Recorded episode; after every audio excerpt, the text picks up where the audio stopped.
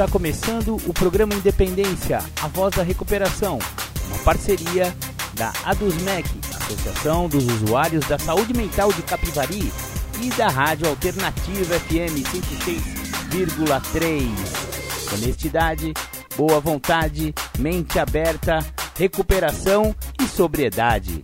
Com vocês, Marco Melo. Marco Melo sou eu e você já está no programa Independência dessa semana. Seja muito bem-vindo, seja muito bem-vinda, meus queridos. Estamos hoje no nosso programa de número 128. Isso, já gravamos 128 programas em Independência e estão todos disponibilizados lá na mixcloud.com ou então anchor.com. Anchor se escreve com CH, tá, galera? Anchor só que se fala Anchor, tá bom? E também estamos no Spotify. Se você quiser ouvir qualquer um dos 128 programas em Independência jamais gravados, vá lá nas plataformas de podcast. Muitos ouvintes também ouvem através do Google Podcast. Então temos várias maneiras de assistir, de ouvir ao programa Independência. Maravilha, maravilha, já vamos começando com aquela do The Flanders que sempre ab abrimos o programa Independência, né? Ouçam aí, The Flanders, um dia perfeito. Bacana, voltamos aqui dos estúdios do programa Independência, direto para os seus ouvidos pensantes. Essa música do The Flanders, a gente sempre começa o programa Independência com ela porque ela já dá uma puxadinha de orelha no alcoolismo de luxo. É, alcoolismo de luxo é aquele alcoolismo que acomete as pessoas que têm boa condição socioeconômica, financeira, é, cultural, né? Pessoas de boa família que geralmente não acham que podem ser acometidos com a a doença do alcoolismo, mesmo porque elas às vezes nem sabem que o alcoolismo é uma doença, né, galera? Então saibam que a doença do alcoolismo pode sim acometer qualquer pessoa do planeta. Aliás, 10% do planeta sofre de alcoolismo. Essa é a estatística da Organização Mundial da Saúde. Já que estamos falando de saúde, e estamos falando de medicina, porque a Organização Mundial da Saúde é uma organização científica, né? Uma organização médica que rege toda essa parada de medicina no mundo. Então, nada mais justo do que falarmos hoje sobre alcoolismo e o alcoolismo como ele é visto pela medicina. O tema de hoje então é como a medicina vê o consumo de bebidas alcoólicas. Eu escrevi esse texto que eu vou disponibilizar para vocês no programa de hoje a partir de fontes como o Dr. Samuel Dalalaste, Dr. Drauzio Varela, Dr. Ronaldo Laranjeira, site Sua Saúde, site para entender a dependência química. Eu colhi, né, ao longo de muitas informações, estudei bastante o tema para poder trazer para vocês esse esse negócio da medicina e o alcoolismo, né? E não é bem o alcoolismo. Estamos falando aqui de processos metabólicos do álcool de maneira geral, independente da pessoa ser ou não alcoólico. Então, você vai ver que o álcool prejudica qualquer pessoa e não apenas aquele que já desenvolveu a doença do alcoolismo com todas as suas comorbidades e que todas as suas dificuldades e problemáticas, né? Estamos falando do metabolismo do álcool no organismo humano. Maravilha, deu para entender então, né, galera? Vamos então do texto do Marco Melo, jornalista, sobre a medicina e o consumo de bebidas alcoólicas. O primeiro ponto que precisa ser esclarecido é em relação à absorção e metabolismo do álcool. 20% do álcool ele é metabolizado, ou seja, absorvido já no estômago e 80% é absorvido depois no intestino. Então, como o estômago tá logo abaixo aqui da goela, né, mano? Então, você já bebe o negócio e já bate no estômago e já vai fazendo o efeito, porque já tem absorção e metabolismo no próprio estômago. A absorção do álcool é bem rápida, em 5 minutos você tem já o início da absorção. Já o pico de efeito do álcool, né? Quando dá a brisa mesmo, se dá entre 30 e 60 minutos após a primeira ingestão. Ao passo que a eliminação total do álcool do organismo se dá entre 6 e 9 horas. Então, você vê que a, o, o, cara fica chato durante muito tempo, né, meu? Que é isso aí. Maravilha. Vamos continuando aqui. O segundo ponto que eu levantei é a respeito de álcool e calorias. Porque essa galera que que gosta, né? Principalmente os mais jovens, mas hoje em dia, quem tem 40 anos é o novos 30, né? Falam, falam que os 50 é os novos 40, enfim. A galera ainda, é, durante muitos anos, ainda tá se preocupando com ter um corpo sarado, por estar tá com shape em dia, por ser uma, uma pessoa que vai na academia, faz caminhada, faz corrida, nada, enfim, né? Quem se preocupa em manter o corpo em forma, que sua muito para manter o peso, é importante saber sobre o teor calórico do álcool. Ele é mais calórico do que o carboidrato e um pouco menos do que a gordura. O carboidrato tem, é, em média, né, 4 quilocalorias por grama o álcool tem 7,1 quilocalorias por grama e a gordura tem 9 quilocalorias por grama. Ou seja, existe uma enorme preocupação em eliminar o carboidrato da alimentação. Vemos diversas dietas low carb, de baixas calorias, de baixo carboidrato, né? E as pessoas pegaram o carboidrato para demonizar hoje em dia mas não se vê grandes campanhas para contar essa verdade sobre o álcool. Ele é muito pior que o carboidrato no quesito manter-se em forma. Então, se você está aí evitando o pão, mas chega no final da tarde e vai lá tomar uma cerveja ou vai tomar um destilado, negou, saiba que você está errando feio, porque o álcool é muito mais calórico do que o próprio carboidrato e ele perde para pouco daquele torresmo que você também pior é isso, né? O cara vai tomar uma no boteco e ainda come um torresmo. Aí ainda quer quer ter boa forma física, fica difícil, né, galera? Então esse já é um empecilho muito grande para a ingestão de álcool, se você precisa, né? Se você quer manter o corpo físico, né? O seu físico em dia. O terceiro ponto que eu levantei é em relação às gestantes, né? Será que a gestante pode beber? Será que existe quantidade segura para gestante, para pessoa que está grávida, ingerir álcool? Bom, nesse ponto já vamos, eu já vou adiantar que zero, zero álcool. Sabe por quê? O álcool consegue atravessar a membrana placentária e chega ao feto nas mesmas proporções de concentração alcoólica que estão no organismo da mãe. Um feto com cerca de seis meses tem aproximadamente 900 gramas. E a mãe que nutre é, esse feto, né, tem em média aí 70 quilos, vamos dizer. Assim, imagine o efeito que pode ter para um ser humano desse tamanhinho uma ingestão de álcool pela mãe, já que o álcool passa pela placenta e vai direto para o sangue do bebê, né? A neurotoxicidade para um feto é enorme e nenhuma quantidade de álcool é aceitável em uma gestação. Se você assumiu a responsabilidade de gerar um filho, deve ter a noção desses fatos científicos sobre o álcool e a gravidez. Não existe dose segura para quem está grávida, a não ser que você queira já fazer o seu filho tomar o primeiro gole. O A não fala que evite o primeiro gole? E 10% das pessoas não podem desenvolver o alcoolismo? Então, a mãe que já bebeu grávida, ela pode ter é, já condenado o filho a ser no futuro um alcoólatra. Porque pode ser que ele seja sorteado, né? Se são 10%, vai que seu filho é, tenha predisposição genética que o alcoolismo dá, que nem a ciência sabe exatamente por que, que uma pessoa se torna alcoólico e outra não, enfim. Mas vai que seu filho é, melhor evitar, né, mamãe? Maravilha. O quarto ponto que eu levantei é a respeito de que o álcool é uma droga.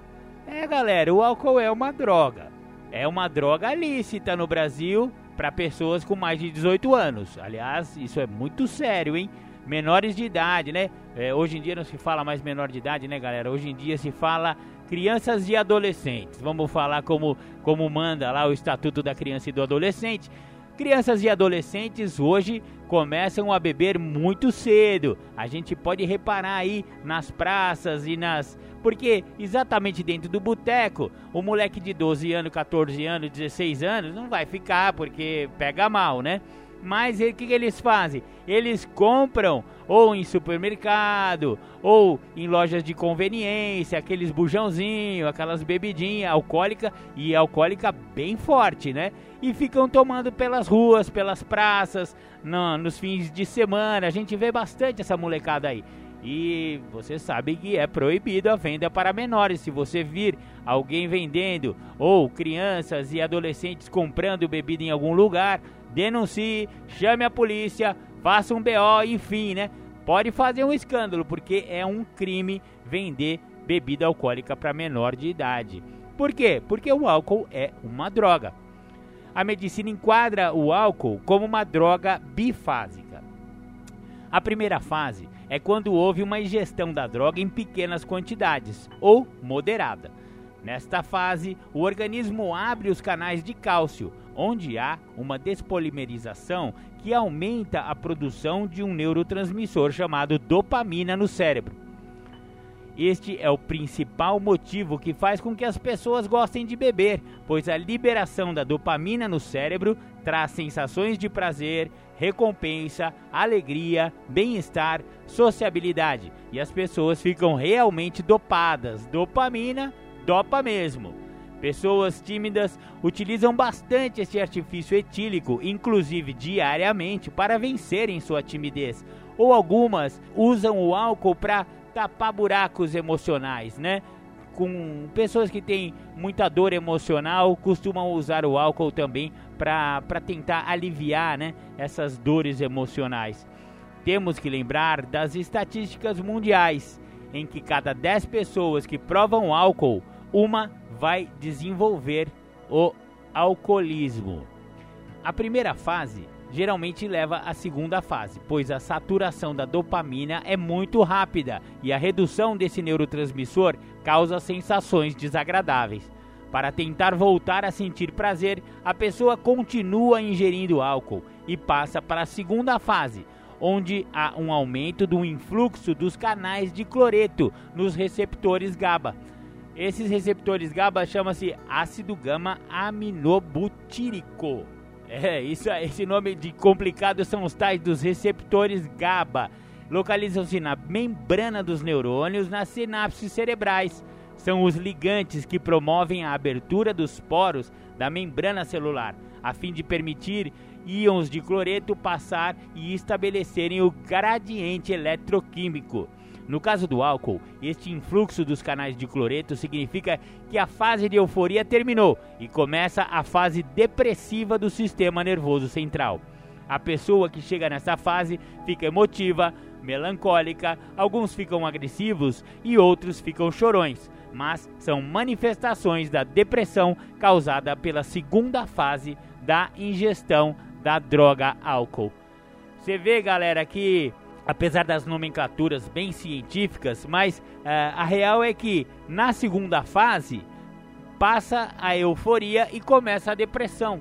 A pessoa sente desprazer em não beber, porque ele quer voltar a ter aquela sensação do começo, mas ele não vai voltar a ter essa sensação do começo, ele vai continuar bebendo e a, a, a droga álcool vai atuando no cérebro dele de maneira que vai deprimir o sistema nervoso central. Maravilha, maravilha. Vamos dar uma pausa agora? Vamos ouvir um som de recuperação e já já a gente volta com mais informações científicas sobre o álcool.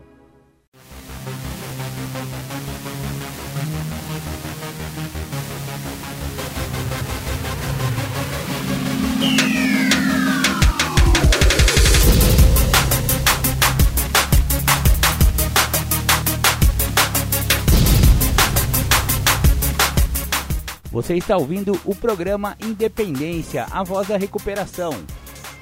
Para participar ou tirar suas dúvidas, ligue 3492 3717 ou então pelo WhatsApp 99650 1063. Bacana, voltamos com o programa Independência, a voz da recuperação. Você ouviu Criolo, Casa de Papelão. Essa música do Criolo bate na veia, viu? Porque você vê que teve uma parte lá que ele fala assim: os seus companheiros, né, seus amigos são um cachimbo e um cão. Nossa, é aquele estado em que o adicto, né, o dependente químico chega a tal estado, né, de envolvimento com, com a sua dependência que ele não, não tem mais contato social. Ele só tem um cachimbo para fumar crack e um cachorro, que é o único que aceita ele, né? O fiel, sempre fiel cachorro.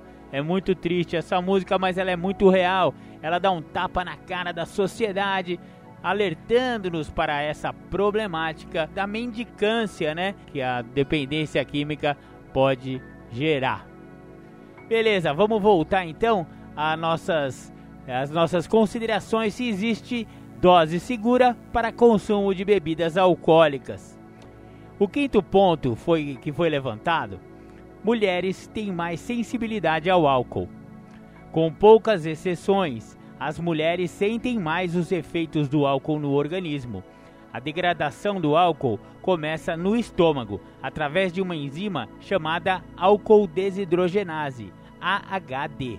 E as mulheres têm quantidades muito menores dessa enzima, o que faz com que elas se sintam mais bêbadas com muito menos álcool no organismo.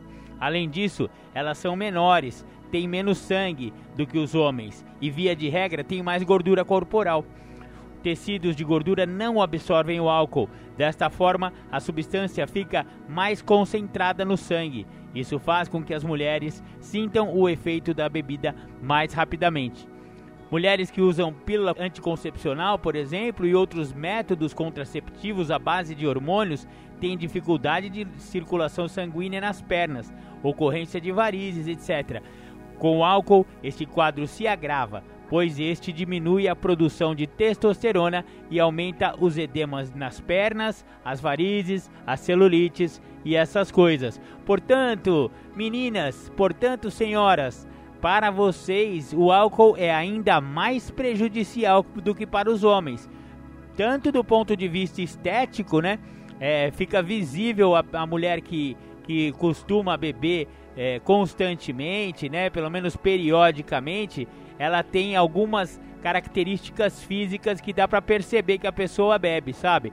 E do ponto de vista é, bioquímico, você vê que a, a própria natureza orgânica da mulher de produzir menos a enzima que digere o álcool, né, que metaboliza o álcool, faz com que elas tenham mais sensibilidade à droga álcool.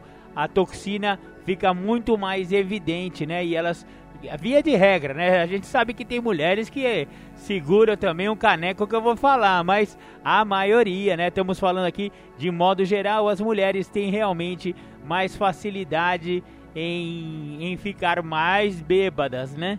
Então, mais uma dica aí, mulheres, cuidado, meninas, cuidado com o álcool, melhor, melhor evitar. Maravilha. O sexto ponto levantado é coma alcoólico. No processo energético normal do organismo, a glicose entra na mitocôndria das células e gera energia, também chamada de ATP, adenosina trifosfato, para quem esqueceu das aulas de, de biologia lá da sexta série. Mas quando o indivíduo está há algumas horas sem comer e lhe falta glicose para produzir energia, o corpo precisa se utilizar de um processo hepático chamado gliconeogênese onde será produzida mais glicose por vias alternativas, por meio do processamento de aminoácidos ou de gorduras. No entanto, para que a gliconeogênese ocorra no fígado, é necessária a participação de um conjunto de enzimas que são inibidas quando o indivíduo consome álcool. Como o organismo não encontra a via alternativa de geração de energia para sua sobrevivência, começa a faltar glicose no cérebro e este apaga para não sucumbir. Ou seja, entra em estado de coma induzido pelo álcool, conhecido como coma alcoólico. A pessoa vai parar no pronto-socorro para receber glicose diretamente na veia para voltar a si. Quem nunca, né? Quem nunca foi adolescente e exagerou na cachaça, né?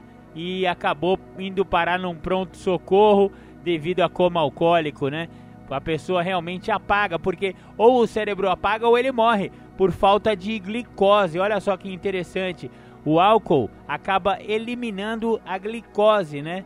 Por causa dessa, dessa via alternativa de geração de energia.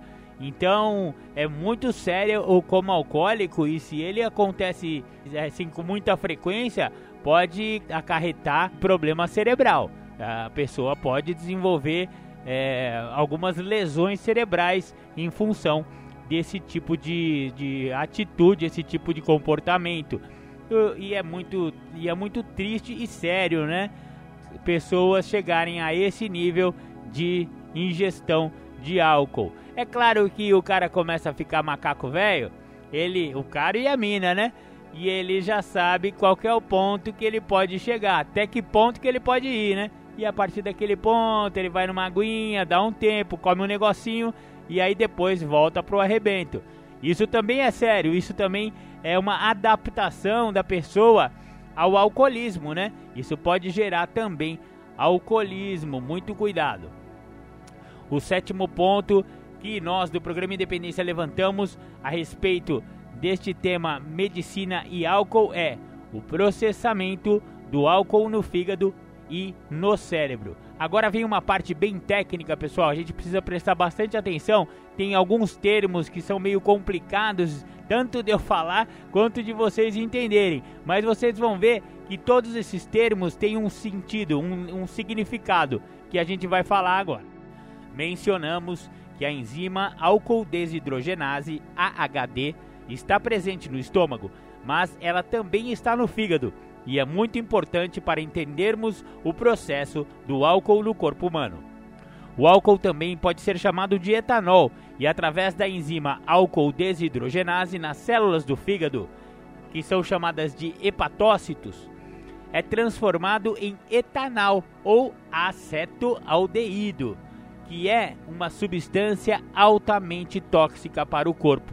Nas células do fígado, esse acetaldeído promove um fenômeno chamado peroxidação lipídica, promovendo uma inflamação hepática com aumento de fibrose e gordura ruim.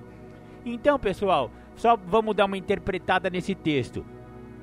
O álcool em si, né, ele puro, ele não é, ele não é tão nocivo quanto quando ele entra dentro do organismo, porque o álcool puro é pura energia, né? Ele pode ser transformado em energia. Porém, o processamento dele, tanto no estômago quanto no fígado, através da álcool desidrogenase, que é a, a enzima que digere, né, que metaboliza o álcool, transforma o etanol, que é o álcool, né, em etanol, que é o acetoaldeído. Agora, o acetoaldeído é altamente tóxico. É, é como se fosse assim uma grande briga entre os órgãos. De repente, o, álcool vira acetoaldeído dentro do fígado e todo mundo fica desesperado dentro do corpo. Meu Deus do céu, tem tóxico aqui dentro. Vamos eliminar, vamos eliminar. É, tem uma briga dentro dentro do organismo da pessoa quando ele ingere álcool em função disso. E aumenta a fibrose. A fibrose é, é o que se continuar insistindo em muito álcool, muito álcool, muito álcool, o, o fígado vai ficar cheio de fibrose e vai ser a, vai ser o fim do cara e o fim do fígado, né? Que é, que é um órgão muito sensível para esse tipo de coisa. E também começa a acumular a gordura, né? Essa daí é a famosa cirrose, aumento da fibrose e gordura ruim. É claro que em pequenas ingestões essa fibrose e essa gordura ruim é pequena. Mas com a insistência, se a pessoa continua bebendo todo fim de semana, todo fim de semana, todo fim de semana, e alguns passam para todo dia, todo dia, todo dia, é bem provável que desenvolva ao longo dos anos a tal da cirrose hepática, né? Mas o acetoaldeído não age apenas no fígado, pois tem o poder de atravessar a membrana hematoencefálica, BHE, que é a proteção do cérebro e do sistema nervoso central contra toxinas e microorganismos. No cérebro, assim como no fígado, a presença do acetoaldeído causa uma inflamação generalizada e é por isso que no dia seguinte a uma bebedeira a pessoa fica com dores de cabeça terríveis. Então, pessoal, o acetoaldeído ele não, não, não está só no estômago e não está só no fígado, porque ele ele consegue chegar em todas as células do corpo através da, da circulação sanguínea, né? Através do sangue. Então, ele também atinge o cérebro, obviamente, e o acetoaldeído, que é o subproduto da metabolização do álcool, ele consegue entrar, consegue penetrar na membrana que, que cobre, né, que protege o cérebro e o sistema nervoso central. Quando ele entra lá, a pessoa depois no dia seguinte a famosa ressaca, né? É porque o acetoaldeído acabou com o cérebro lá dentro e vai trazer muitas dores de cabeça no dia seguinte, aquela sede terrível e tal, tal, tal. Quem já bebeu sabe como que é o dia seguinte de uma bebedeira. O acetoaldeído é transformado através de uma enzima denominada aldeído desidrogenase em ácido acético. Mas, para que isso ocorra, a reação consome vitamina B3, a niacina, no organismo. Este consumo de B3 também ocorreu na reação de transformação do etanol em acetoaldeído, através da enzima álcool-desidrogenase que explicamos agora há pouco, né? Então, olha só, quando o álcool é transformado em acetoaldeído pela pela enzima álcool-desidrogenase, essa essa transformação consome vitamina B3, a niacina. E quando o acetoaldeído também é processado dentro do organismo para se tornar é, o ácido acético, também vai ser consumido vitamina B3. Depois a gente vai saber o que, que isso acarreta no organismo, porque a perda dessa vitamina B3 é muito importante. Você, a gente vai ver daqui a pouco por quê, né? O ácido acético que foi transformado, né? Agora o álcool já virou ácido acético. Você viu que ele passou por três transformações até chegar no ácido acético, né?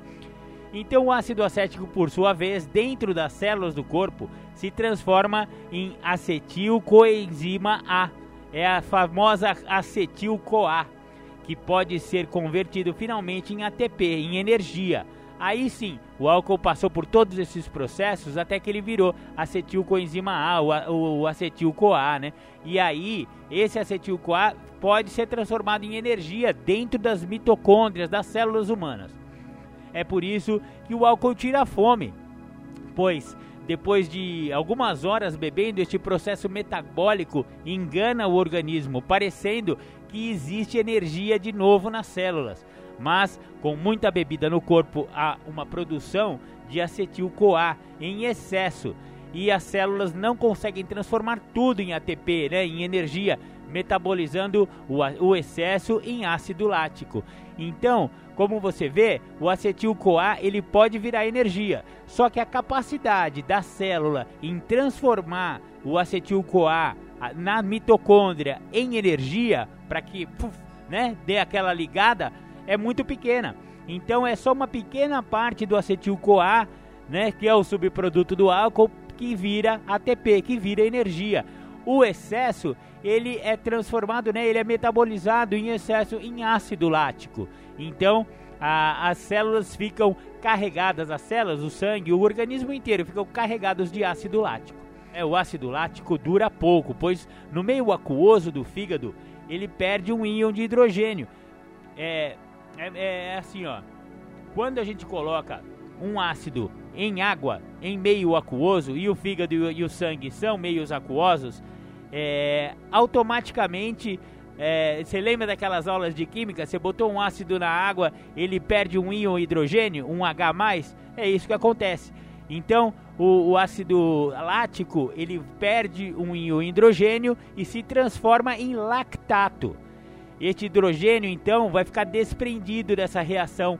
É um radical livre que a gente fala que promove uma acidificação do fígado e do sangue. Olha só, então o ácido lático soltou um H+, porque está no meio de água, e aí esse H+, fica perdido por ali e acidifica deixa o sangue e o fígado mais ácidos e isso causa alguns problemas que a gente vai ver. Com o aumento da acidez hepática, as enzimas do fígado param de metabolizar e causam uma pane nesse órgão. E olha só, então o álcool teve todas essas transformações até chegar no ácido lático, só que o ácido lático também não dura muito, ele vira lactato, liberando um H e esse H+, né, esse, esse íon de, de hidrogênio, né, esse íon hidrogênio vai acidificar o fígado. E aí, quando o fígado fica ácido, ele para de metabolizar suas enzimas, né, tão essenciais para todo o funcionamento do corpo. O fígado é um dos órgãos mais importantes do corpo. Então, ele parando de metabolizar suas enzimas, tem uma pane. O fígado que fala, fala, meu Deus do céu, o Figueiredo fala, parei de trabalhar, hoje eu não volto mais, entendeu? E aí então, é, é quando a gente fica muito mal de, do fígado em função de uma bebedeira, né? Por isso que o fígado é um órgão tão importante, né? Para a metabolização do álcool. No sangue, por sua vez, né? Você lembra que, que o, o ácido lático virou lactato? e o lactato liberou íons de H+, né? O íon hidrogênio. O que aconteceu? No sangue acontece a mesma coisa. O radical livre, esse íon hidrogênio, aumenta também a acidez no sangue, produzindo acetato e transformando algumas proteínas que fazem o sangue ficar mais espesso, com menor fluidez. Isso causa um edema nas pernas, inchando-as, é por isso que os alcoólatras também são conhecidos como pés inchados. Não tem essa piada? Fala, puto, o cara tá tão bebom que já ficou com o pé inchado? É justamente por causa disso. O sangue fica mais espesso em função da acidez, ele fica menos fluido, ele não circula com facilidade e ele interrompe a circulação aonde? Nos membros inferiores, por causa da gravidade o, o sangue desce e não consegue subir porque ele está muito grosso. E aí esse edema nas pernas causa esse inchaço, né? E por isso que os pingaiadas também são conhecidos com, por pé inchado, né? Ô, pé inchado, vai pra lá, pudim de pinga. É. Esses apelidinhos besta, né? Que a gente acaba fazendo de brincadeira, mas é muito sério, né? O acetato, por sua vez, é um quelante que facilita a excreção de sódio e potássio do organismo. É por isso que quando as pessoas bebem, aumenta a micção, né? Vai-se mais ao banheiro. E junto com o sódio e o potássio são eliminadas também vitaminas importantes para o funcionamento do cérebro, e por isso percebemos que a pessoa que bebe fica mais lesada e com a mente mais lenta. Você pode ver que uma pessoa que bebe constantemente, ele já não tem a mesma, a mesma velocidade de pensamento de uma pessoa que não bebe. É, essa leseira que dá é por causa disso. O acetato é um quelante. Quelante é o que? É o que facilita a entrada ou a saída de minerais do, do sangue, das células, do, dos órgãos. Então, o que, que ele faz? Ele facilita a excreção do, do sódio e do potássio. E quando acontece isso, são eliminadas junto, né? Vai junto com essa quelação né, que o acetato promove, vitaminas que são muito importantes para o funcionamento do cérebro. Então você vê que o álcool vai ca causando uma pane geral em todo o organismo da pessoa. Não é simplesmente, ah, tá, vamos tomar uma hoje, tá tudo certo. Olha só quanta coisa acontece metabolicamente falando para que o álcool detone todo o organismo do pingaiada e da cervejada. Legal, legal. Vamos dar uma pausa, vamos ouvir mais um som. Daqui a pouco a gente volta com mais informações bioquímicas do álcool dentro do organismo e como a medicina enxerga este fato.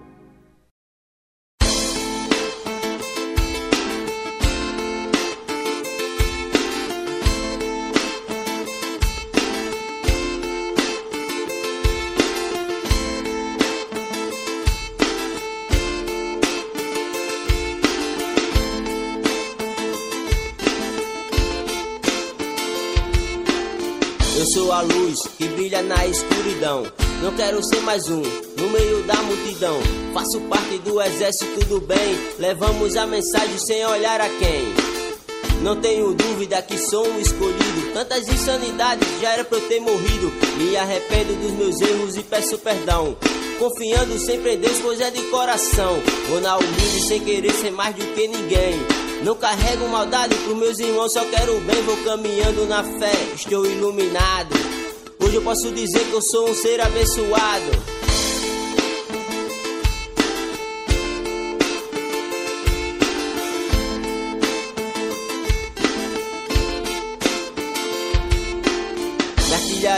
Pesada, essa é minha rima. Não quero mais perder meu tempo viajando na esquina. Agora sangue bom, se liga nesse som. Ver o milagre da vida é pra quem tem o dom. O dom de ver o brilho de uma lua cheia. O dom de crer que vale a pena CNA na veia. Prazer de ser feliz, é doce como mel. Deus está sempre do meu lado, mas tenho que ser fiel. Por onde eu ando, levo sempre a bandeira da paz. Só por hoje eu digo droga nunca mais. Maravilhoso é enxergar que tenho muitas virtudes correndo pelo certo, mostrando atitude. E é por isso que eu vou permanecer de pé. O mais será revelado e nisso eu tenho fé.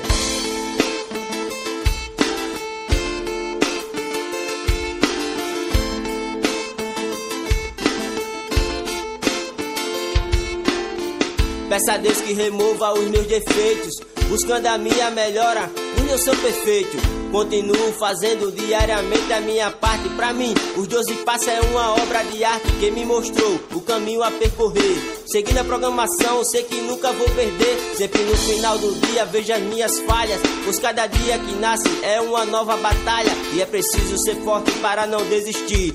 Na minha vida agora, só pensei construir. Nesse jogo da vida eu sou um campeão. Hoje eu tô limpo e vivo em recuperação. Essa parte agora que eu vou cantar é homenagem ao meu amigo Paulinho que fez a letra, mas já se foi, infelizmente. Mas a sua mensagem vai ficar para sempre, irmão. Tamo junto. Já cansei de sofrer, já cansei de perder. Hoje eu vivo limpo e faço a paz prevalecer. Vou levando a mensagem na maior satisfação. Buscando todo dia minha recuperação. E não tô sozinho nessa guerra, meu chegado. Junto comigo é uma pá de aliado, companheiros verdadeiros, trabalhando os 12 passos. Agradeço a minha família que ficou comigo lado a lado. Graças a Deus, né, velho? Hoje eu tô aqui. E quero dar de graça tudo aquilo que eu recebi. Recém-chegada é uma pessoa importante, me mostra que devo ir mais adiante. Na sala eu chego os companheiros me abraçam. Não julgo quem sou, nem que eu fiz no meu passado. Passado é passado, não posso mais voltar atrás. Modifico o dia de hoje, mostro que sou capaz. Que sou capaz.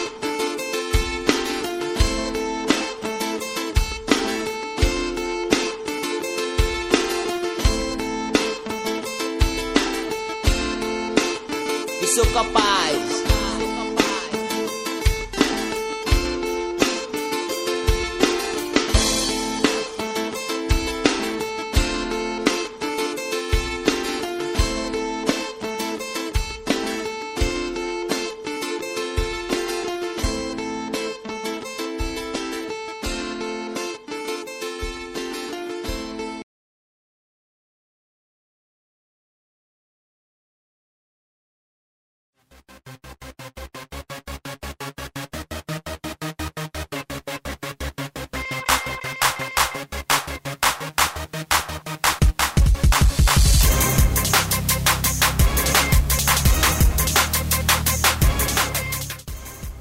Voltamos a apresentar programa Independência, a voz da recuperação.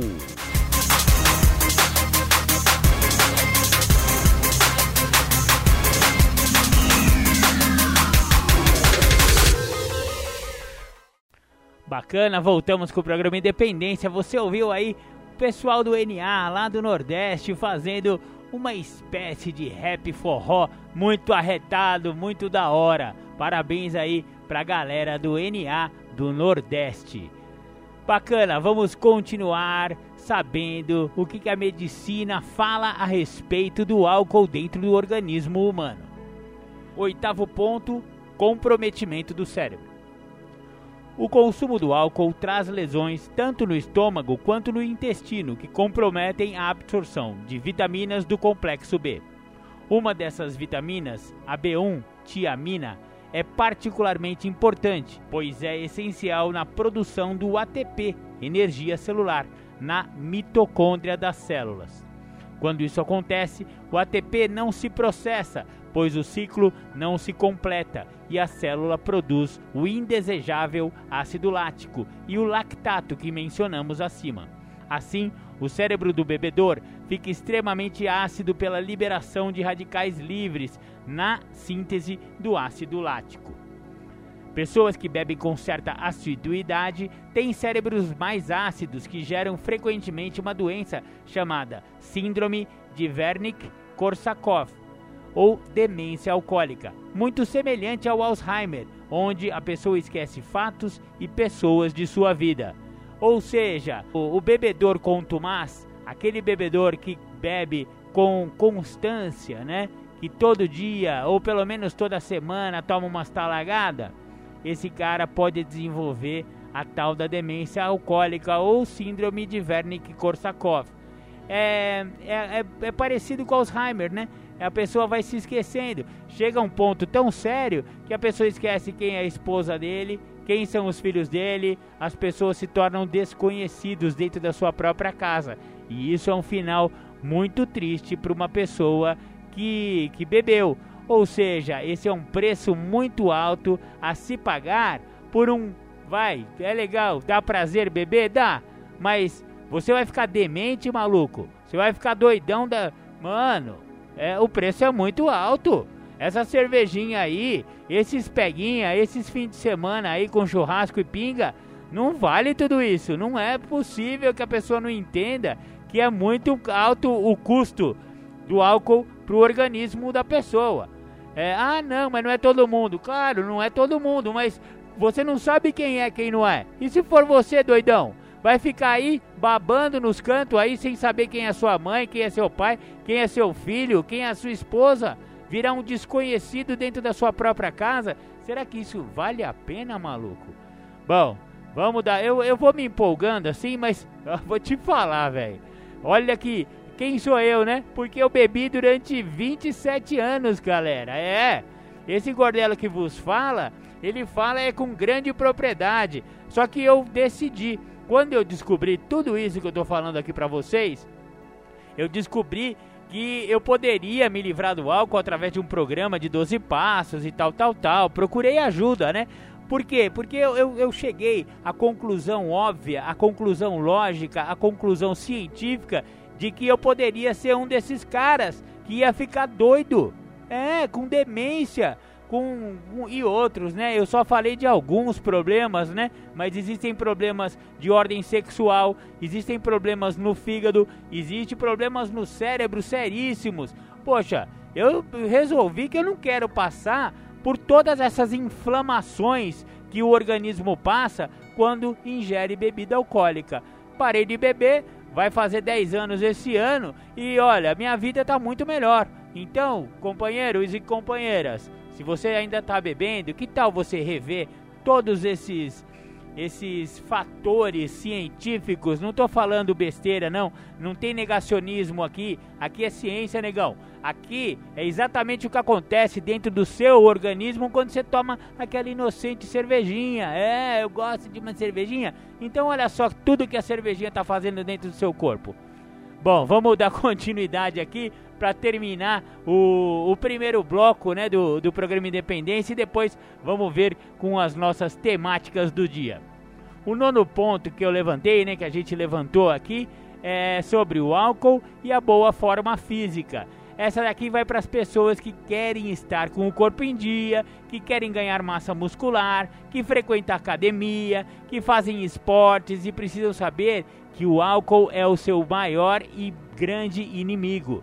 Exatamente, se você é esportista ou se você gosta de jogar bola, você quer aumentar a sua performance, olha, com o álcool vai ficar mais difícil. Você vai ver por quê as mesmas enzimas que mencionamos acima a álcool desidrogenase e a aldeído desidrogenase eliminam a vitamina B3, niacina, no seu metabolismo. O corpo humano tem um complexo enzimático que aumenta a síntese de hormônios esteroides naturais, os quais são responsáveis por manter a nossa massa muscular. Esses hormônios esteroides usam o colesterol como matéria-prima, sendo um deles a testosterona. Para que o colesterol seja transformado em testosterona, é essencial a vitamina B3 presente na reação, mas a pessoa que bebe a eliminou no fígado com a ingestão do álcool. Desta forma, não se sintetiza a testosterona e a pessoa diminui a massa muscular, sua performance nos esportes e ainda libera o colesterol para entupir as veias e artérias do corpo. Além disso, o álcool também diminui a produção da testosterona dos homens no testículo, diminuindo a libido e baixando a massa muscular. E não é só a massa muscular que abaixa no caso da perda da testosterona e por isso que o álcool é um verdadeiro broxante. É, ele causa impotência sexual. Então, é mais uma mais uma para conta do álcool. Se você acha que todas essas coisas não têm importância, então pode continuar tomando todas que vai ficar tudo bem para você, né, companheiro? Bem, conclusão. Não existe quantidade segura ou benéfica do ponto de vista médico para a ingestão de álcool. Qualquer quantidade leva a todos estes processos metabólicos e alérgicos que pormenorizamos ao longo deste estudo. Quanto maior a quantidade e frequência em que se consome álcool, mais prejuízos trará do ponto de vista das rotas metabólicas e bioquímicas. O álcool é tóxico, alergênico e extremamente prejudicial à saúde. É melhor evitá-lo. Essa então foi a opinião do programa Independência, baseada em fatos científicos, fatos médicos é, estudados em várias fontes por vários médicos conceituados no quesito dependência química e alcoólica. Então, espero que vocês tenham entendido todos esses processos metabólicos, todos esses processos alérgicos que o álcool causa no corpo de qualquer pessoa que bebe qualquer quantidade. Eu não estou falando só para alcoólicos alcoólatras, não para qualquer pessoa que ingere álcool em qualquer quantidade. A verdade dói, mas a verdade é essa. Muito obrigado por ter chegado até aqui no programa Independência. Agora vamos para os nossos apoios culturais e já já a gente volta com as nossas temáticas do dia.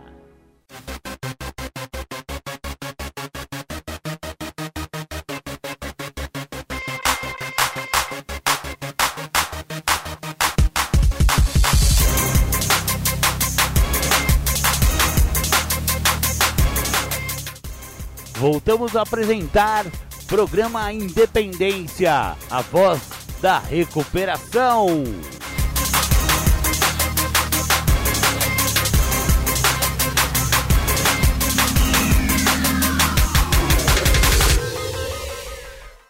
Depois dos nossos apoios culturais, voltamos com o programa Independência. Agora vamos para as temáticas de Júlio César Julião hoje vai fazer aí uma pançada de temáticas. Vamos fazer aí o segundo bloco inteiro com temáticas do Julião. A primeira, é, ele fala das quatro letras que regem a recuperação: a letra O, a letra B, a letra C e a letra D. Descubra por que essas quatro letras regem a recuperação. Bom, nós vamos falar aí do tema aonde vocês sugerem, pois vocês entendem que é o que vai agregar ao grupo, é o que vai ajudar no processo de recuperação, que é o processo de identificação. Uma pessoa, no meu caso, eu, Júlio, primeira pessoa do singular, a pessoa mais importante que existe do universo, só consegui me modificar quando eu passei a identificar o que me acontece. Antes disso, não tinha o porquê de me modificar. Não tinha intenção. Então eu até falava e recitava como se fosse poema e música aos quatro cantos do mundo, que eu amo meu filho, eu amo minha filha, amo minha mulher, amo meu trabalho, eu amo, amo as coisas, mas eu nunca tinha identificado que os fatores a quais eu amava verdadeiramente eram os fatores a quais propiciavam ao Júlio um bem-estar e supriam o que o meu ego queria. Na verdade, eu amava mesmo os meus interesses próprios. Mas para entender isso, eu preciso identificar os meus interesses próprios. Se eu não identifico os meus interesses próprios, eu não entendo os motivos que eu recito ao universo como música para o ouvido das pessoas, que eu amo fulano, ciclano, que eu gosto de Beltrano, sendo que na realidade eu estou voltado mesmo para me satisfazer e vir a satisfazer o meu ego através do que me supre, do que me beneficia.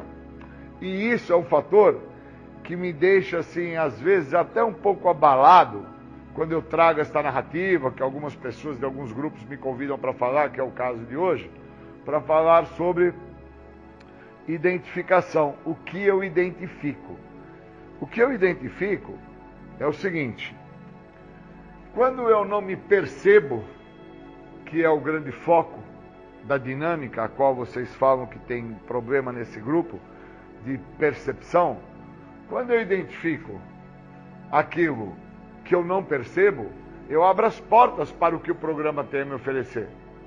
Porque a primeira coisa que eu tenho que ter é a dinâmica que foi me ensinada no prézinho lá quando eu era inocente, aonde os meus primeiros defeitos estavam ali sendo preparados para depois virem a tomar conta desta imensidão de massa óssea.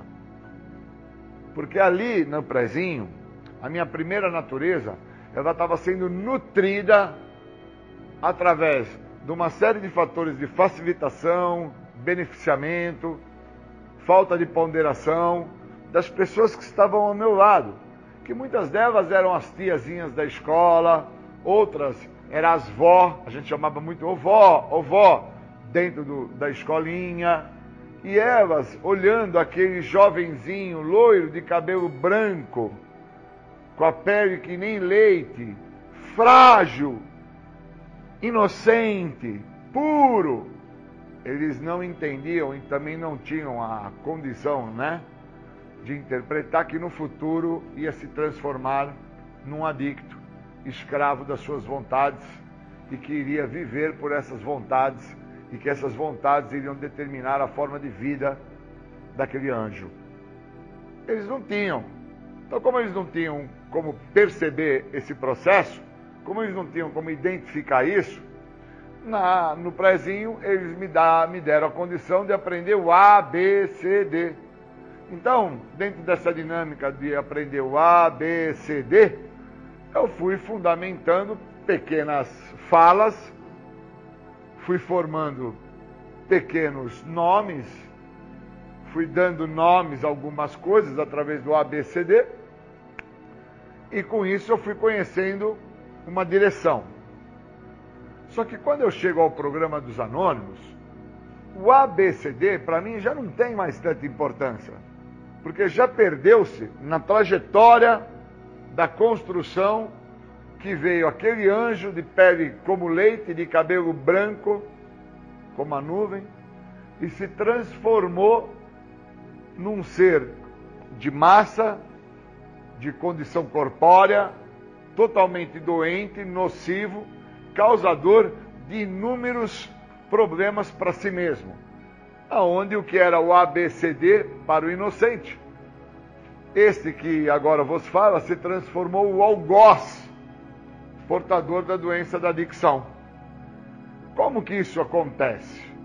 Acontece por causa que no pré eu aprendo o ABCD e ao chegar ao programa eu tenho que, eu tenho que compreender o ABCD, só que de outra forma. No pré eu aprendo o ABCD para escrever uma frase e no programa eu aprendo o ABCD para obedecer. E se eu não vir a obedecer o que o programa me oferece, eu estou comprometido dentro do que o programa tem a me oferecer.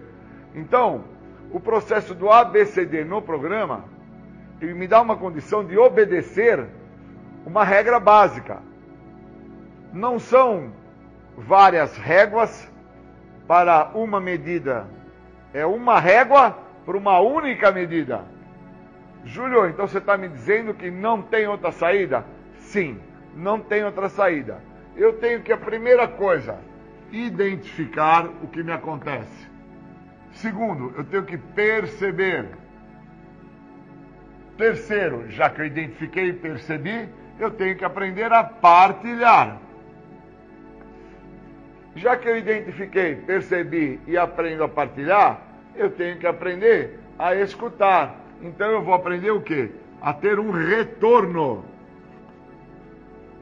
E uma vez que eu identifique meu problema, perceba ele, aprenda a partilhar sobre ele, escute o retorno, então eu tenho nas mãos a chave para abrir a porta para o paraíso, que é o movimento de ação. E a ação, ela está totalmente vinculado com obediência. Por isso que no pré, o ABCD foi só para escrever uma frase, uma letra, uma palavra. E no programa, o ABCD, uma sequência, como se fosse um numeral, um, dois, três, quatro, cinco, foi para me direcionar num processo de obediência. Então eu tenho que obedecer ao processo. Então eu não posso querer pôr uma ação em algo que eu não identifiquei primeiro. Eu não posso querer dar um retorno para uma pessoa que me pede ajuda sem, sem antes escutar a partilha dela. Se eu não tiver partilha, se eu não souber falar, como é que eu vou perceber o que eu estou falando e o quanto eu posso estar me prejudicando dentro do que eu estou falando? Então, o processo do autopercebimento, o processo da identificação, o processo da construção, da mudança na dinâmica a qual o programa de passos me sugere, é extremamente amplo. Só não se torna amplo, não se torna funcional, quando a pessoa, no meu caso, Júlio, ao ter chego ao programa, ao ter parado de usar álcool e drogas, ter entendido que, por não estar usando álcool e droga, então eu ia poder fazer qualquer coisa e eu poderia, por não estar me drogando, estar fazendo qualquer coisa e isso me dava condição de ter o controle. Situação é essa? Que vem contra o processo de direcionamento e obediência que o programa deixa claro para mim. Você perdeu o controle. Sua vida ficou ingovernável. Você é um cara que tem fatores de impotência, fatores de debilidade, fatores que se você não interpretar os mesmos, você não vai entender o que te aconteceu na tua trajetória daquele anjinho de pele branca, de cabelo branco, até o momento que você se encontra agora adicto. E eu vou ter que pegar no colo esse anjinho. Eu vou ter que carregar essa criança no colo para ela poder olhar a trajetória dela e entender quais foram os transtornos que foram construídos por ela na trajetória de vida dela. Que quando ela estava lá no prezinho, a avó, a tia, a cuidadora, que muitas das vezes tinha que ter posto um limite, e dentro desse limite eu tinha que obedecer o limite, eu não obedecia o limite. Eu não tinha regra, eu não tinha limite, eu não tinha ponderação.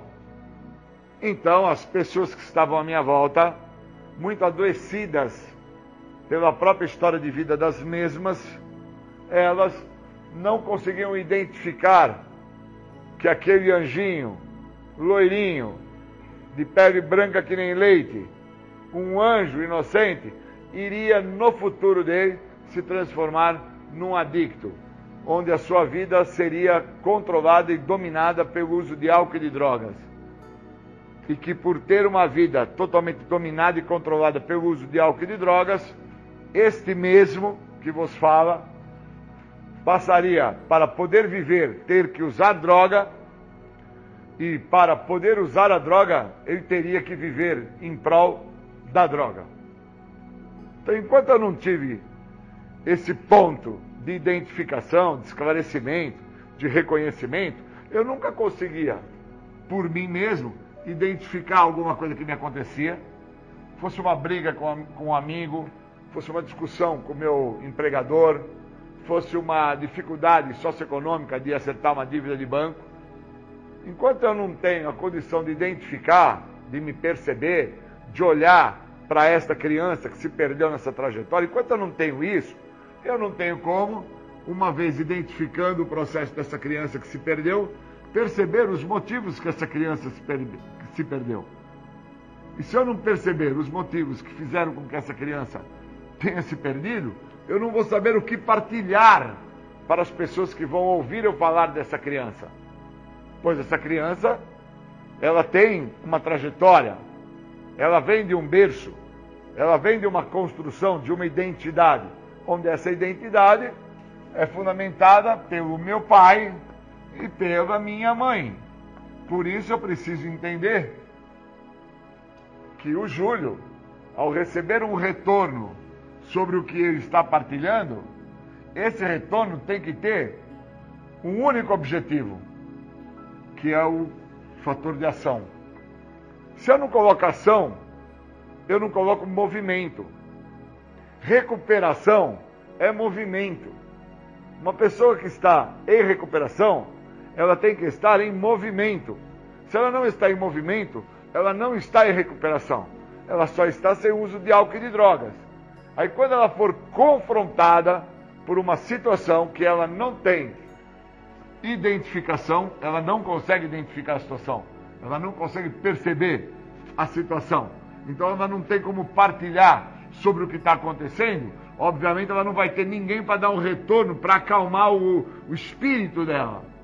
E se ela não tem isso, ela não tem como pôr uma ação contrária à ação que ela vai imprimir, que ela vai executar no momento.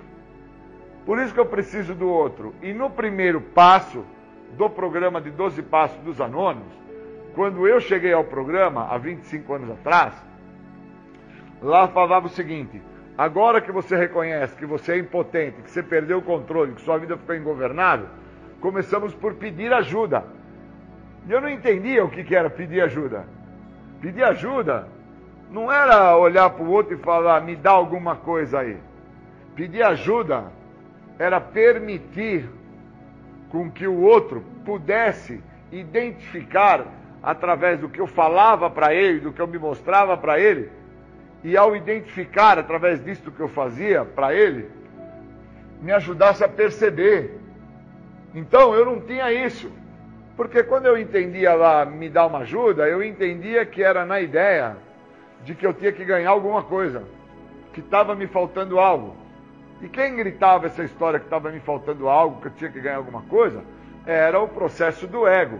Esse mesmo ego que quando criança, inocente, pelinha branca igual leite, cabelo loiro, amarelo de tão branco que era, chegava na frente das tia e das vó, dentro desses locais que fazem esses trabalhos maravilhosos com as crianças, né, esses abrigos, essas escolinhas infantis, esses berçários, ali eu exigia.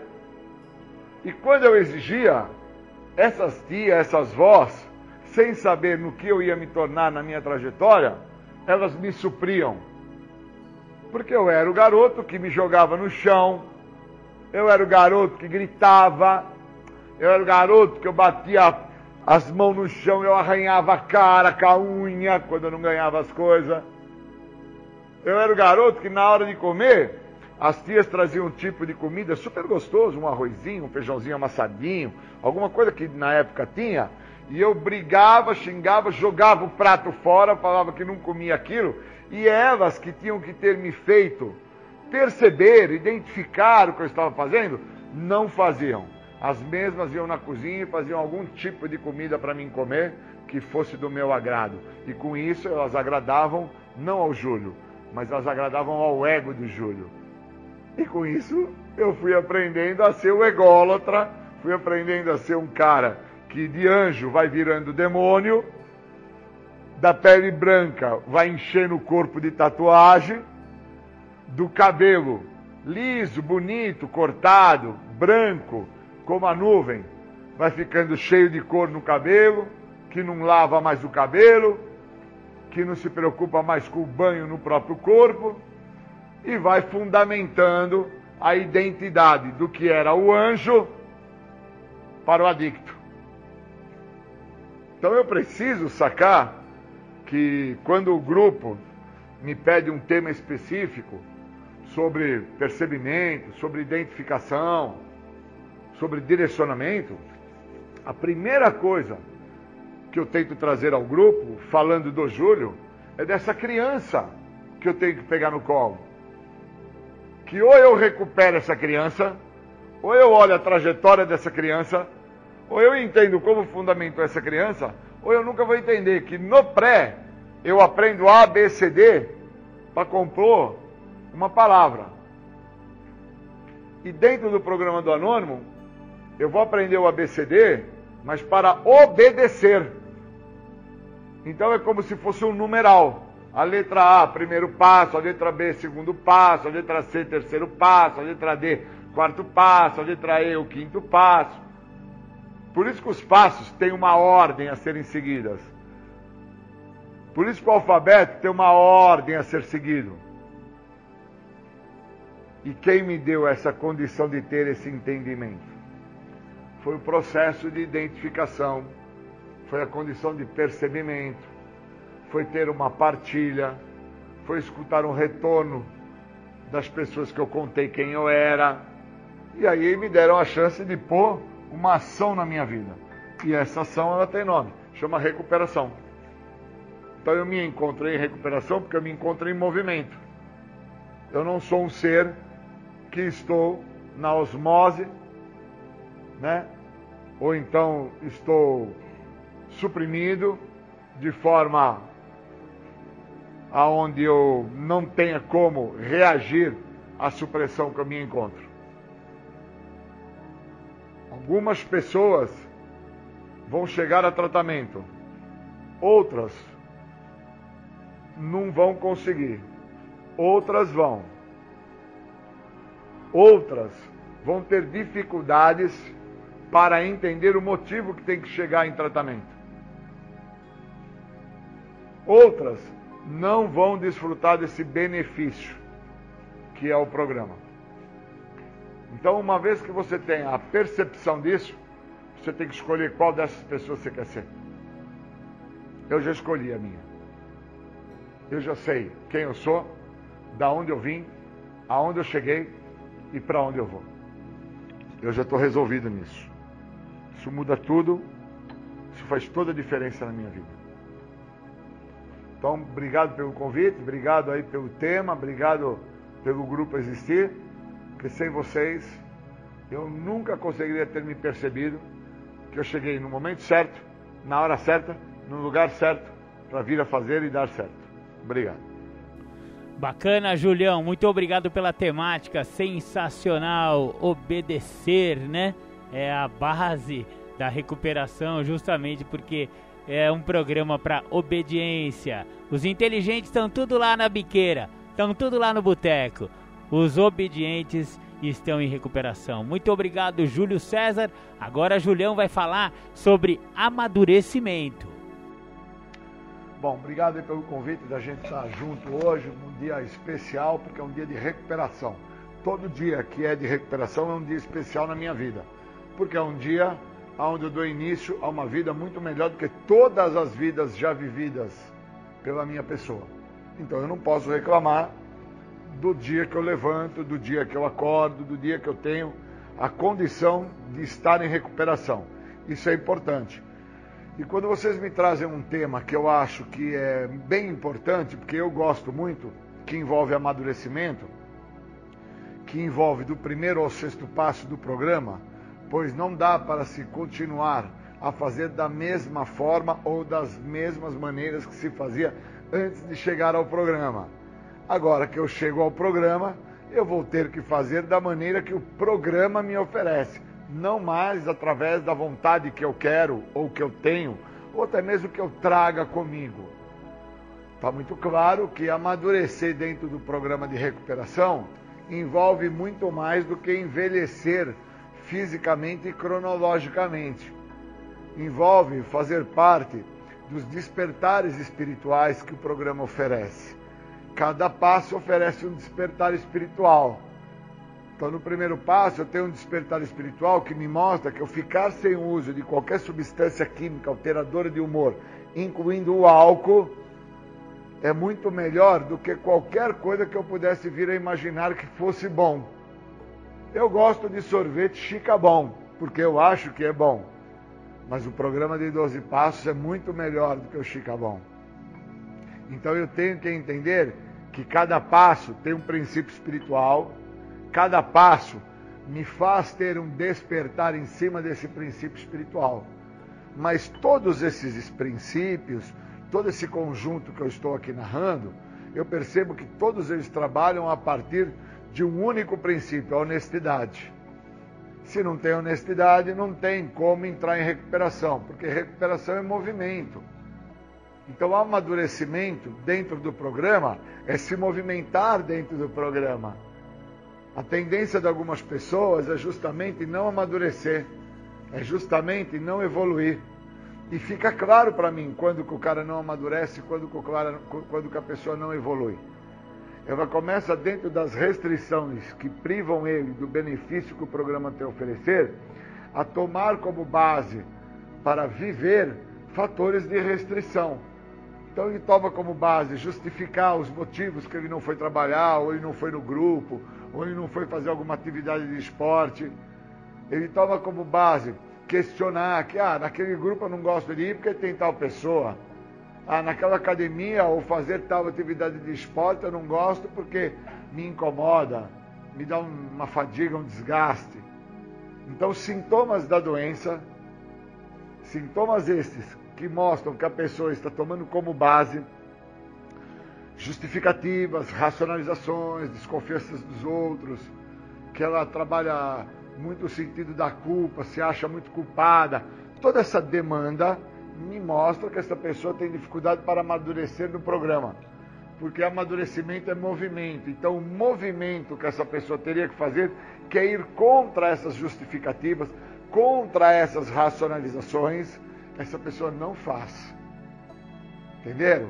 Então, como ela não os faz, obviamente, o que ela tem como base na história de vida dela e o que funciona para ela é aonde ela se restringe a viver aquilo para que aquilo seja o álibi, seja o embasamento que quando o outro chegar a ela para falar que aquilo que ela está fazendo não está certo, ou aquilo que ela está fazendo vai dar ruim, ou que ela não vai ter sucesso com o que ela está fazendo, ela já embasada, ela já trazendo consigo toda esta demanda de sintomas da própria doença, sem entender que ela está embasada nesses sintomas, para que ela não venha amadurecer, pois amadurecer envolve trabalho, e trabalho dá desgaste, fazer trabalho dá movimento.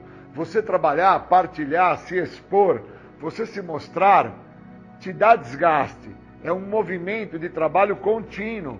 É um trabalho que você vai desenvolver com o padrinho, é um trabalho que você vai ter que desenvolver com o grupo anônimo se você está dentro dos grupos online, você vai ter que desenvolver esse trabalho dentro dos grupos online.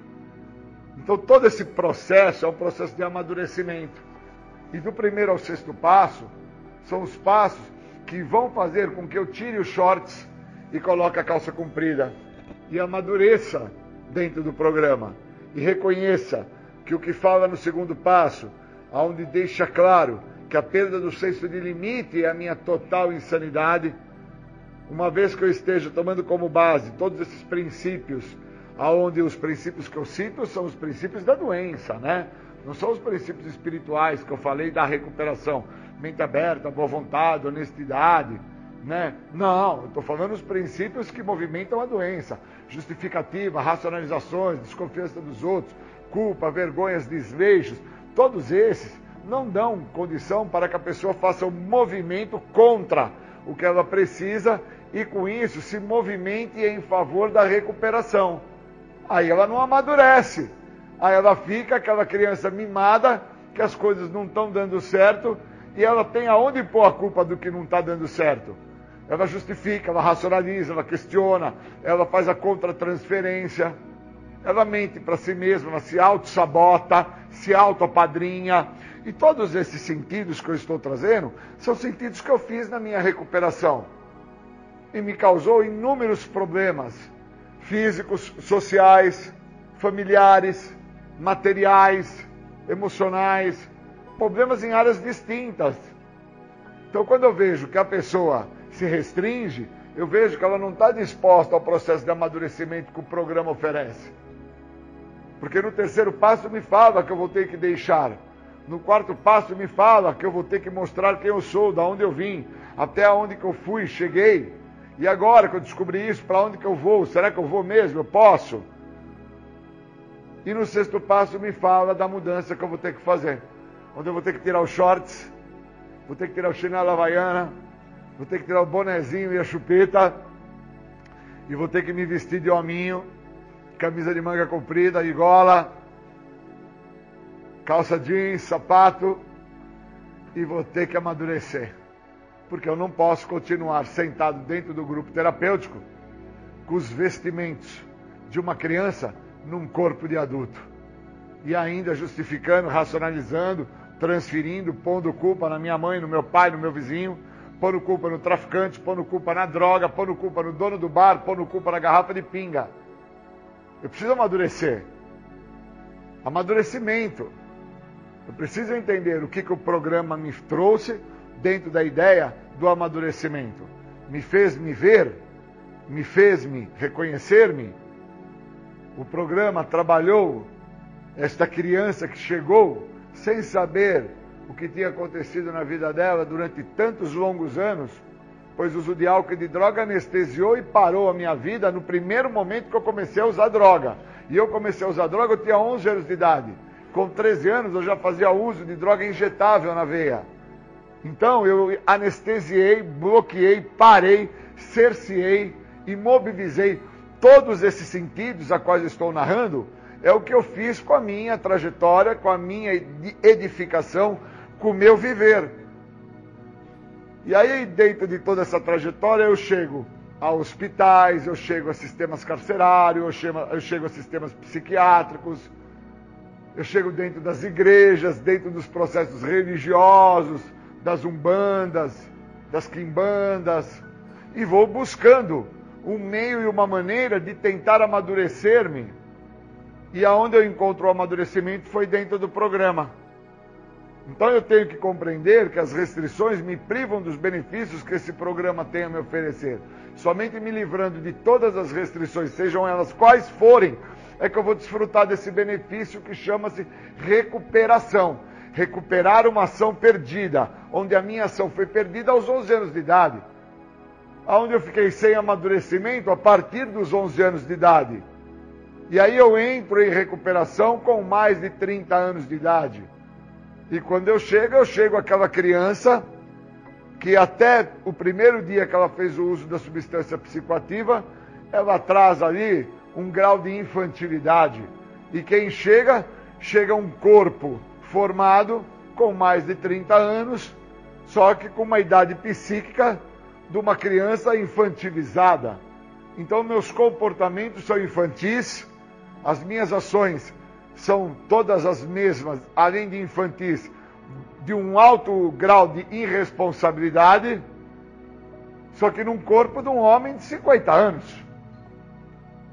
E eu preciso amadurecer isso, porque senão eu vou ficar Hoje, com 25 anos que eu me encontro sem uso de álcool e de drogas, tendo comportamentos infantis, tendo ações irresponsáveis, sendo inconsequente, imprudente, intolerante e não entendendo que a intolerância é um dos fatores que na nossa literatura dos 12 passos da Irmandade Anônima, ela determina como um fator decisório para a volta ao uso. O intolerante não se recupera. O imprudente, ele não consegue ultrapassar barreiras. Então, são fatores que está dentro da literatura, que eu tenho que ler, eu tenho que estudar, como se eu estivesse numa universidade, para que eu viesse a passar no curso, para que eu pudesse me formar e assim ser inserido socialmente. Pois senão eu vou ficar com um corpo de 50 anos, com a tromba de elefante, com a cabeça do acéfalo, sem compreender por qual motivo eu me encontro dentro do acéfalo. E eu preciso deixar claro: sou acéfalo só naquilo que eu quero. Tenho tromba de elefante só quando não me fazem a minha vontade. Bato os pezinhos quando não ganho o que eu acho que eu mereço. E isso é o processo da infantilidade que me acompanha desde aquele garoto que tomou a sua primeira droga com 11 anos de idade, que aos 13 anos de idade injetou a primeira picada em sua veia e que dali em diante ficou por mais 20 anos usando drogas repetidas vezes, continuadas vezes, esperando um resultado diferente, que não teve resultado diferente nenhum, onde esse resultado diferente só veio quando ele chegou no programa. E entrar ao programa não é automático, quando eu levanto a mão, dou um passo para dentro de uma sala de recuperação, e falo que agora eu sou membro. Eu preciso entender por quais motivos eu me restringo a amadurecer dentro do programa. Eu entendo que amadurecer vai me cobrar responsabilidades. Eu entendo que amadurecer vai me fazer saber quem eu sou e os motivos que eu ainda hoje, com 50 anos de idade, bato o pezinho, fico com tromba de elefante, xingo, reclamo, projeto, causo mal-estar nas pessoas. E amadurecer me dá toda essa condição de entendimento. Então eu preciso compreender, dentro do programa dos Passos, dentro da Irmandade dos Anônimos, o que o programa tem a me oferecer, que é a libertação da doença da adicção. Um segredo que tanto me escapou. Tanto me escapou esse segredo que quando pequeno eu tinha um contato com o Yakut que a minha mãe comprava e eu não sabia que eu já tinha doença desde quando eu nasci. Porque eu tinha a mania de pegar inúmeros potes de Yakut, furar com o dedo e tomar todos de uma única vez. E naquela época, o Yakut vinha em bandejas com 50 unidades. E hoje, quando eu abro a geladeira da minha mãe e vejo que tem um potezinho, um, um tubinho de Yakut, um potinho, eu furo com o dedo igual eu fazia quando criança, e quando eu faço isso, voa Yakut para todo lado, me sujo todo, e aí eu tomo aquele Yakut num gole só, igual eu fazia quando criança, e sinto uma sensação de infância. E ali eu noto que não houve um amadurecimento ainda. Tem um homem de 54 anos que ainda tem comportamentos infantis, que ainda os mesmos se mostram até dentro ou à frente de uma geladeira. Porque tem hora que eu me percebo, eu estou dentro da geladeira. Eu estou agachado, fuçando tudo que tem dentro da geladeira, tentando saber o que tem no fundo da geladeira, acreditando que a minha mãe ainda hoje esconde coisas na parte de trás da geladeira, como ela fazia quando eu era uma criança. Então, esse entendimento que me dá é o programa, para entender que esse meu comportamento é um comportamento infantilizado, que ainda me acompanha e que eu tenho que amadurecer esse comportamento, senão eu não consigo conviver com os próximos.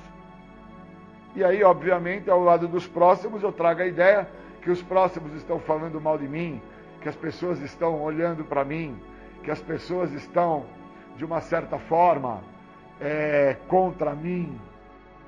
Que, que elas estão falando, pensando, qual que é a ideia delas para comigo. E isso nada mais é do que a minha maturidade emocional a qual não acompanha a minha condição corpórea física.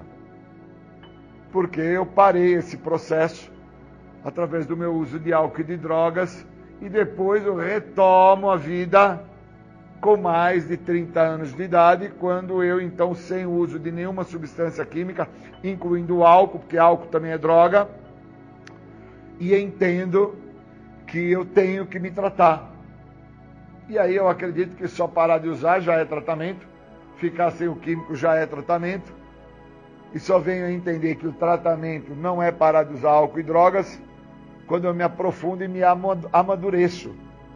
E esse amadurecimento vem não por minha conta, vem quando eu permito que uma outra pessoa me mostre os processos a quais ainda eu sou infantilizado, a qual eu ainda quero da minha maneira, do meu jeito, a qual eu acho que da minha forma é o certo. Então, o amadurecimento no programa de recuperação é algo maior do que parar de usar droga, é algo maior do que você ter idade cronológica, envelhecimento físico, é entender-se, é compreender-se, é saber se reconhecer, é entender os seus limites, é não mais sofrer da perda do senso de limite, agir com insanidades. É realmente um processo, um trabalho, um exercício, é algo que te cobra de uma forma árdua, mas tem condição de ser executado, tem condição de ser feito e de se obter realmente os prazeres que o programa oferece, que é muito mais do que parar de usar droga. É uma vida muito melhor do que todas as vidas já vividas. E essa é a vida que eu vou ter hoje aqui. E foi isso que eu vim trazer para vocês. Queria agradecer e bons momentos. Obrigado. Maravilha! Júlio César Butti falando sobre amadurecimento. Muito bom, Júlio César, muito obrigado. E agora eu vou colocar mais um para vocês: conflitos e ilusão. É, eu vou falar de um, um tema específico para recuperação que me foi pedido para falar, que é sobre conflitos e ilusão. É, existe uma, uma questão dentro dos passos que esclarece muito através do programa a perda do sentido. Uma pessoa, quando ela não entende que a ajuda do programa é para que no dia do hoje ela entenda o sentido da vida, o sentido do, do seu existir, o sentido das coisas como um todo. Enquanto ela não saca esse tipo de percepção, pois ela se encontra na perda do sentido da percepção.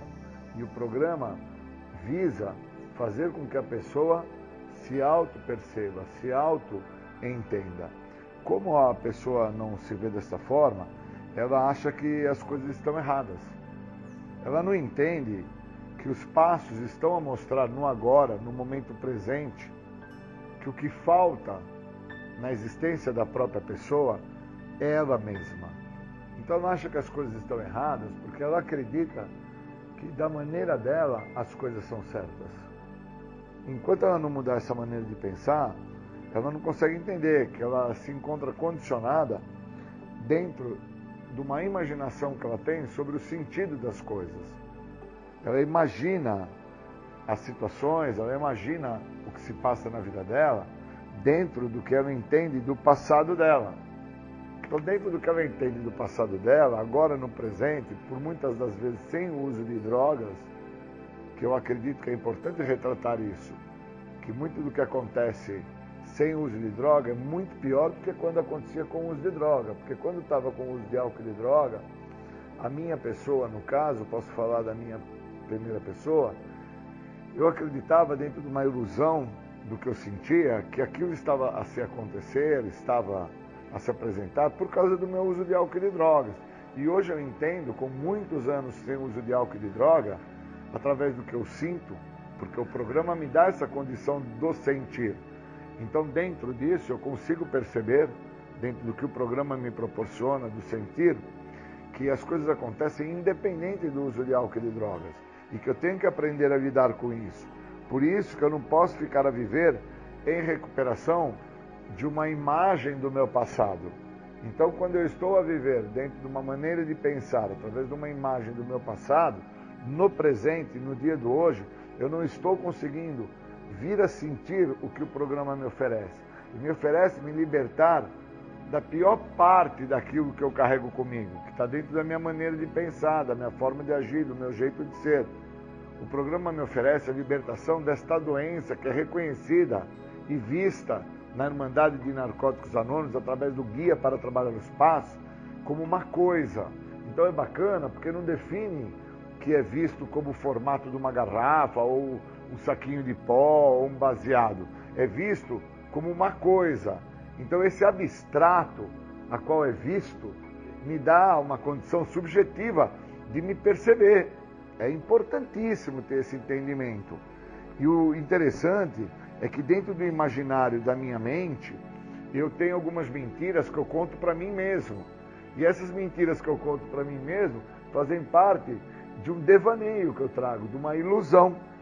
Esse devaneio, essa forma de ilusão, essas imagens, toda essa projeção que eu faço, é uma somatização de tudo que eu já vivi até o momento presente. E quando eu paro para sentir no momento presente tudo que eu já vivi, eu consigo entender que eu vivi por um longo período condicionado a um padrão de comportamento altamente comprometedor, nocivo.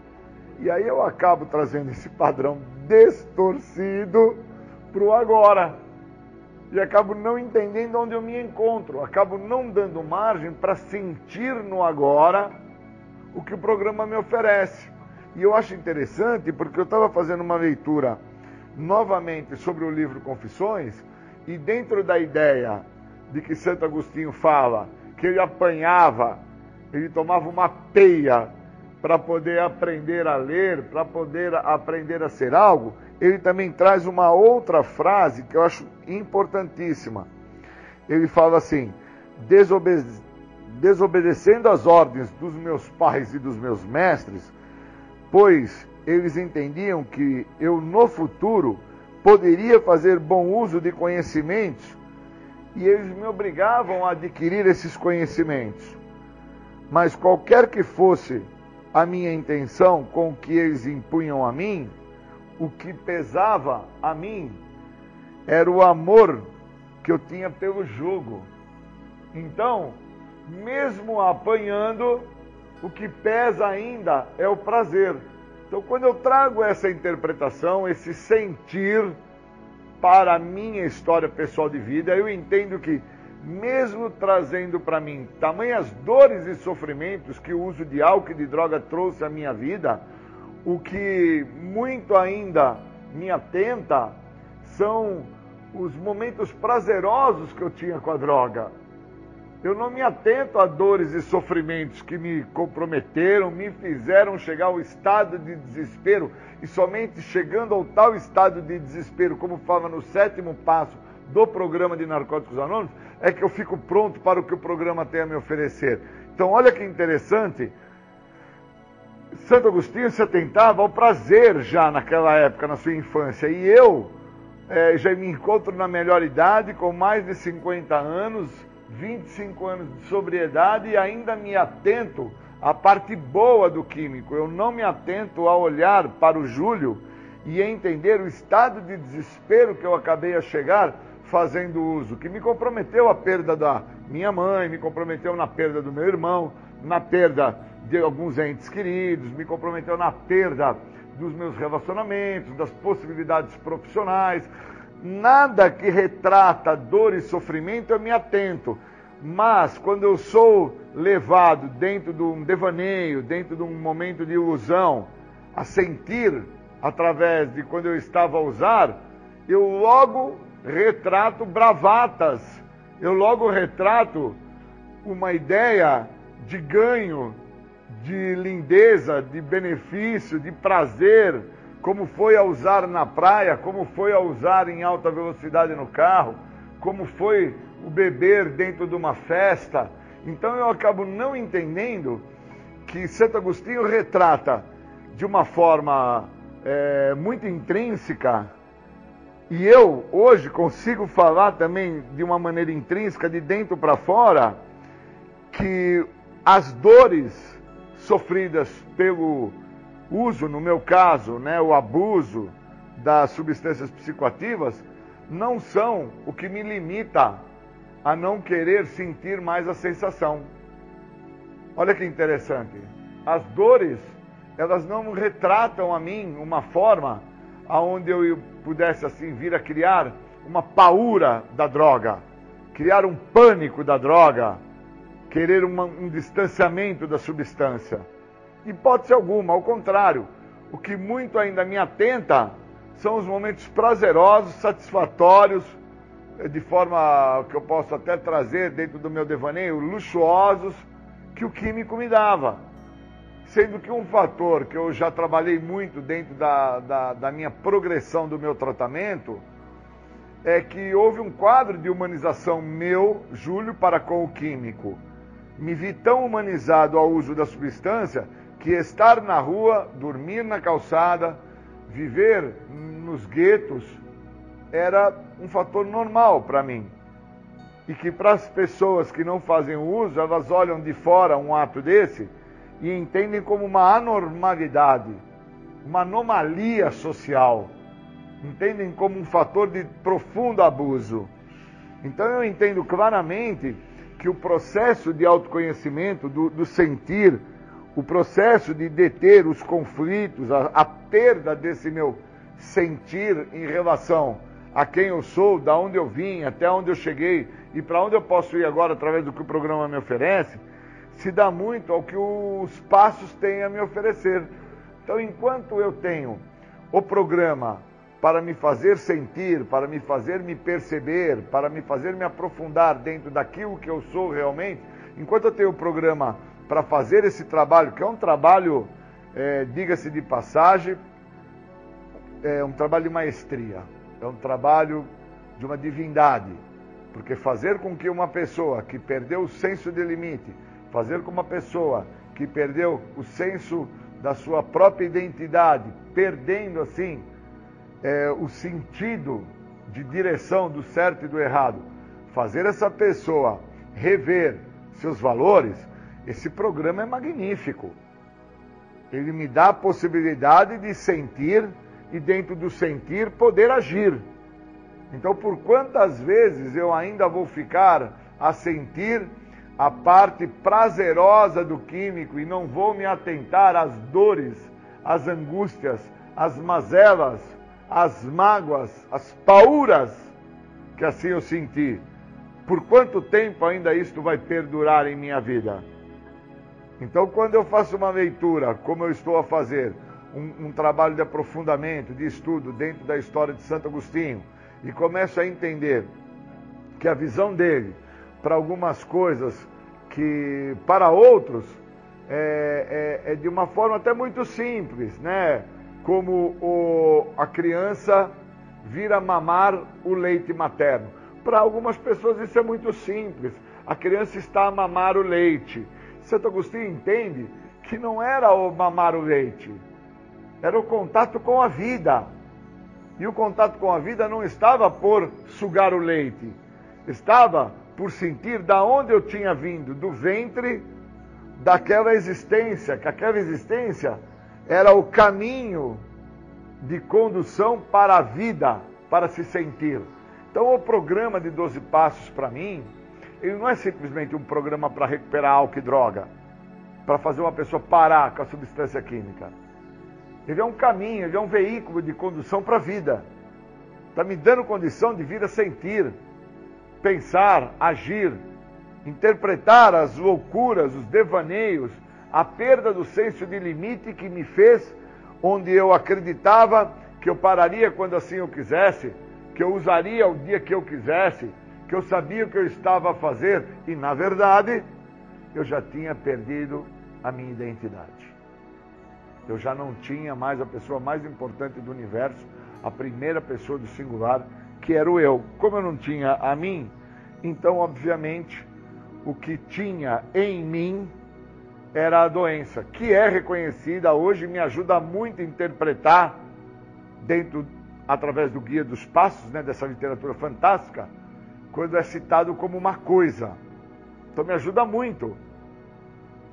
Uma coisa não preciso definir esta coisa como a cocaína, como o crack, como a maconha, como a pinga. Eu interpreto como uma coisa muito maior do que eu imagino, com uma abrangência muito maior do que eu acredito, e que se eu não deter ela agora, através do que o programa está a me oferecer, que são os passos, eu estou fadado com que esta coisa realmente me conduza ao óbito.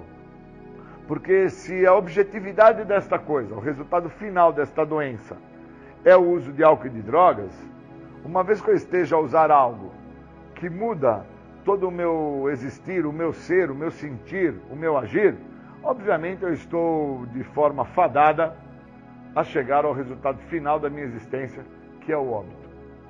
Então eu preciso entender o processo de conflito e o processo da ilusão a qual eu vivo dentro desse conflito chamado a doença da adicção. Senão eu fico a acreditar que o meu problema estava no uso de álcool e de drogas, e hoje já fazem 25 anos que eu não uso álcool e drogas, e trago comigo inúmeros conflitos, trago ilusões, trago faltas de percepção, e que são estes muitos dos sentidos que eu acabo a não percebê-los quando eu não utilizo o que o programa me oferece, a ponto de me dar condição de me libertar dessa doença. Queria agradecer muito. Obrigado. Valeu.